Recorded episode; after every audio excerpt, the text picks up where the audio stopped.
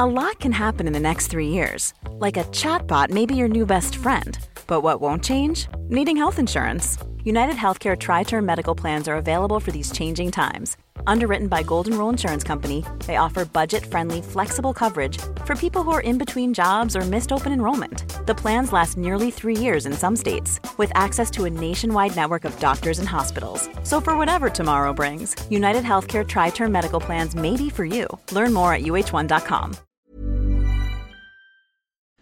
Professor Tsuneta, welcome to Coffee Break. Thank you very much, Hector.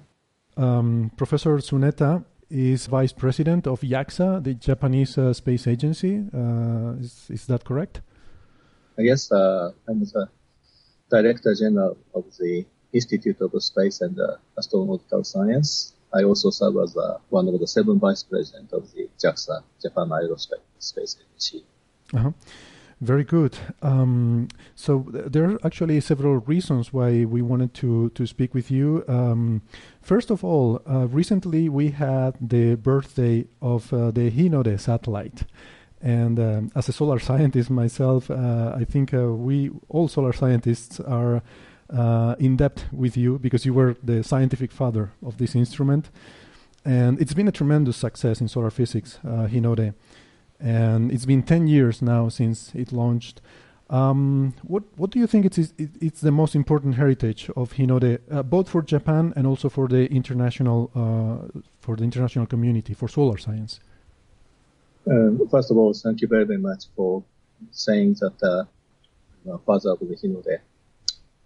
Uh, Hinode launched uh, on 2006 uh, is Japan the third solar observation satellites coming in the wake of the Hinotori satellites launched in 1981 when I was a graduate student, and highly successful Yohkoh satellites launched in 1991.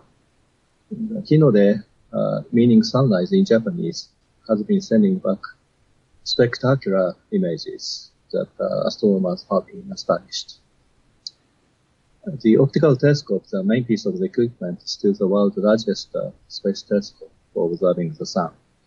And the data from Hinode contains an unbelievable amount of uh, precious scientific information. There is no question about that. And uh, let me make a comment on, uh, on Spain. The Spanish solar scientists uh, have been playing a very, very important role in the Hinode projects uh, they provide essential data analysis tools, what we call inversion software, a means to extract uh, important scientific discoveries embedded and ex- exquisitely hidden in the data dataset. So usual analysis cannot reach this uh, treasure trove. There have been a flow of uh, Spanish scientists, postdocs, uh, to work on this uh, in Japan. And indeed, uh, Hector you are the uh, world expert uh, in this area. So there is no question that the Spanish contribution uh, enhanced the output from Hinode. Spain also provided a excellent complementary observation from ground in Canary Islands. Mm-hmm.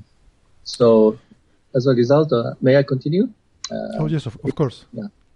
Uh, as a result, new scientific concepts. this is a bit difficult, but uh, the new scientific concepts such as uh, magnetic reconnection, turbulent dynamo, and magnetohydrodynamic waves have emerged from Hinode, from the observations of Hinode, and uh, have been affecting other branches of science in a significant way. Astrophysics and the plasma physics, and so forth. So Hinode is, in my opinion, indeed a game changer in solar physics. Mm-hmm. So actually, the number of uh, uh, refereed papers from Hinode is more than 1,000 in 10 years. Wow. And uh, 83 graduate students in the world got a PhD by extensively utilizing the Hinode data. This includes, of course, uh, Spanish students.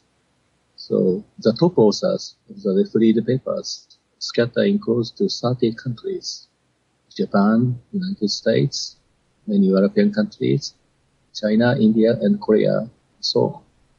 So the Hinode is one of the most successful mission among other missions that our institute has produced. Mm-hmm. So let me continue a little bit. Yes. So in addition to its scientific output, Hinode brought about uh, very significant technology advances from uh, precision materials, sophisticated test systems of uh, complex space optical systems. So the development of the optical telescope took more than 10 years, close to 15 years, from its initial concept to the launch pad.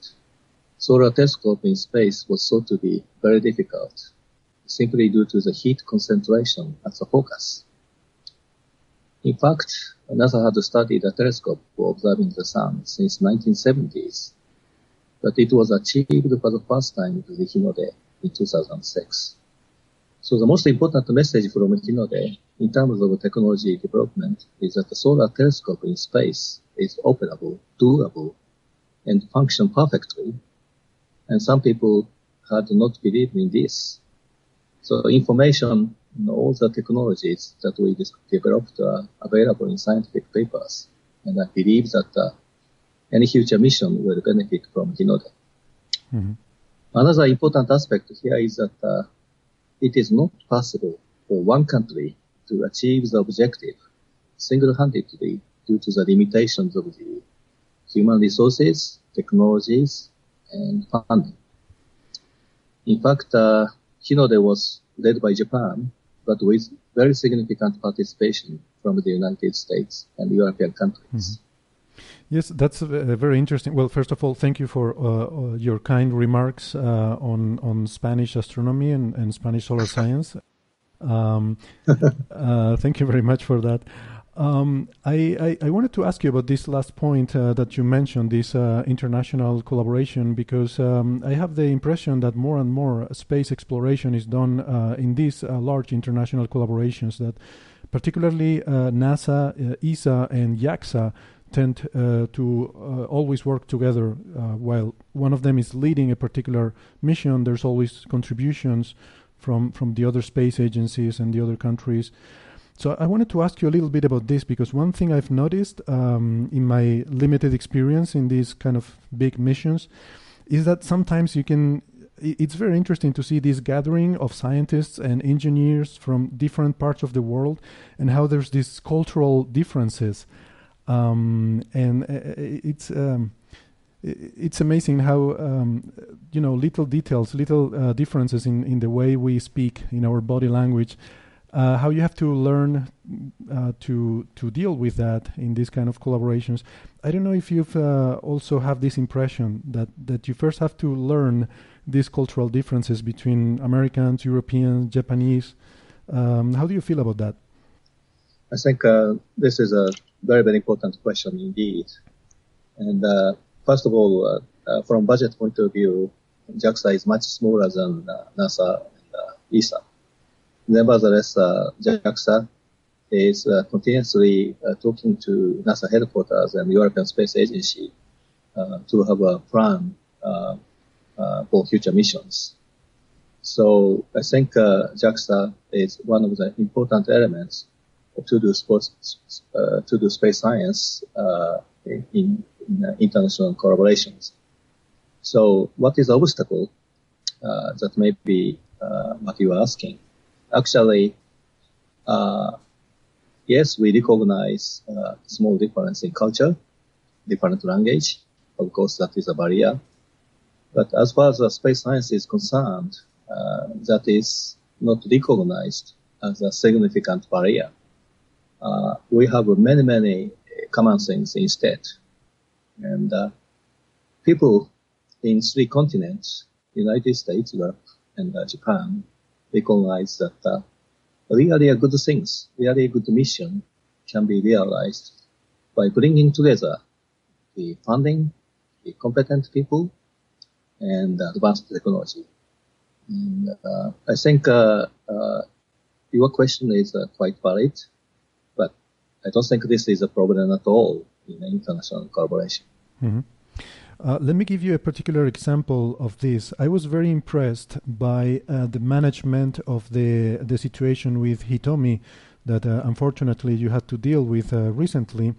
and I, was very impressed. And I think uh, uh, a lot of people in, at least here in Spain, um, it was it was recognized actually as something very um, um I, I, don't know something that that was very, very impressive. How um, you personally and but but JAXA in general uh, took responsibility for uh, for what happened um, because this is not the way we usually see things happening uh, here in Europe and, and in America. You usually the first thing you try to do is to find someone else to blame. um, but but here and, and, this is actually a stereotype that we have about Japanese culture is that uh, we at least we, we perceive Japanese as people with a very high sense of, of honor. Um, a culture where honor is, is a very important value, uh, much more important than we have in, in Western cultures. So I was wondering if we could, um, if you could explain this a little bit, um, how you know what what happened with Hitomi and what was your reaction. Uh, I think our audience will, will appreciate to hear a little bit about that. Okay, uh, Doctor, appreciate your viewpoint on Japan, but uh, let me explain my feeling about the, the situation. Uh, first of all, Hitomi ASTRO-H uh, carried a very, very important instruments called SXS, uh, soft X-ray spectrometer. It's promised to bring major scientific breakthrough on black holes and clusters of galaxies and etc. Uh, that is why this particular disaster is a severe blow for astrophysics. And there are no plans by, by any space agencies to, to fly a similar mission to uh, ESA mission called Athena uh, which is dubbed uh, super storage, but won't be launched until at least uh, 2028, more than 10 years from now. So JAXA led Hitomi on behalf of the global science community. And we recognize uh, this responsibility. So its failure was uh, extremely embarrassing to me, to everyone. But we shall not evade uh, this mishap Instead, we shall admit the facts and fulfill accountability. So, as the Director General of ISAS, it was very natural for me to profoundly and sincerely apologize for the loss of Hitomi, first of all. Mm-hmm. Stating that I was deeply aware of the responsibilities the mission's fate. Uh, furthermore, investigation on the root cause of the anomaly was thoroughly conducted with my leadership, and we have explained uh, everything. Uh, nothing is hidden in the report to the government of Japan. So uh, my priority is immediately after the anomaly to fix the problem uh, in the in our own system, our organization that led to the mishap, and to recover the Hitomi science uh, with uh, SXS with our partner agencies, NASA and European countries. And this has so far been going on extremely well. We have a good reform plan to have uh, such problem again. And both JAXA and NASA agreed to work together for the astronomy recovery mission. So I think uh, my attitude toward this uh, anomaly is not necessarily based on our own culture, you know, Japanese culture uh, it is due moral duty in the era of international collaboration. Uh, we promised to do this and the mission failed. So somehow we have to compensate it. Mm. So this morale is, I believe, shared by uh, distinguished leaders in other space agencies. So this is, in a sense, of, of uh, in a sense, uh, common sense in the era of international collaboration. Mm-hmm. Actually, any recovery mission uh, becomes reality only when we have a mutual reliance based on uh, this common value. But I would like to add personally, you are exactly right. This is a matter of honor for me personally. So this may be due to that I belong to Japanese culture, or it may be due to my own uh, guiding principle maybe combination of both. So I am very, very glad that what I did as a leader of uh, space agency in this country is very much consistent with uh, my own moral standard. Mm-hmm. Well, um, yeah, thank you very much. I think this uh, approach uh, to to what happened with Hitomi uh, with Hitomi uh, actually honors you, and you should know that it's been portrayed by the the major newspapers in in Spain, at least here after your visit recently a few months ago. You came to Spain for for some conferences and and these conferences were uh, covered by some of the national media, and they um, they portrayed your um, your admission of uh, the the failure with this mission in a very positive light, and. Uh, I'm not sure if you know this, but we are having lots of problems in this country with politicians, and the the widespread comment was that uh, we wish our politicians would have the same uh, moral standards as uh, as these people in the Japanese uh, space uh, agency leadership. Um, so, well, uh, thank you for that. And uh, but you know, I, I, think failure is a natural part of space exploration because of the inherently risky nature of of the business. Uh, we are pushing the boundaries and trying to do things that have never been done before, and that's why Hitomi was so exciting because he was going to observe something completely new and revolutionary and because of that, you know, uh, things happen. It, it's it's normal. Just now, a few days ago, we have the the failure of the ESA mission to Mars, where the lander unfortunately crashed uh, on Mars. Um, it's only partial failure because the orbiter is working well, um, and the data from the lander descent was gathered successfully, but still uh, it crashed. So that's that's not a good thing. Um, so anyway, there's lots of examples, um, but you probably know this better than anybody that it's a it's a risky business. I think uh, space is difficult. As I, I agree, but uh, nevertheless, uh, we have to work hard to make sure that success is guaranteed. Mm-hmm. I wanted to ask you uh, to conclude this interview uh, about uh, your science uh, because I remember that um, a few years ago, uh, back in 2012, you came here to the to the Canary Islands, and you were at, at the at the IAC and, and gave a, a seminar to uh, to my group, the the solar group here, um, and you presented some results from from Hinode at that point. Um, which made you conclude that the sun, the solar activity cycle was in decline, and that we might be entering a new Maunder minimum, uh, a period of unusually low activity on the sun, which might also bring upon some uh, cooler weather on Earth, cooler climate, I should say, on Earth. And at, at that time, that seemed like a very far fetched speculation. But over the years, it's been now four years, we are seeing now more and more studies going in this direction and more and more colleagues um, also making this prediction that um, that the sun might be going into a lower activity period, and that this might have influences on on Earth climate. So. Um, I have to say that your conference was the first time that I saw this uh, possibility mentioned, and I-, wanted to ask if you have been uh, following or continuing with this research, and if you now have a more clear opinion on this issue. First of all, Hector, thank you very much for remembering this. Uh, indeed, this one, this is one of the uh, topics uh, that I mentioned uh, in my recent public lecture in Madrid that you mentioned.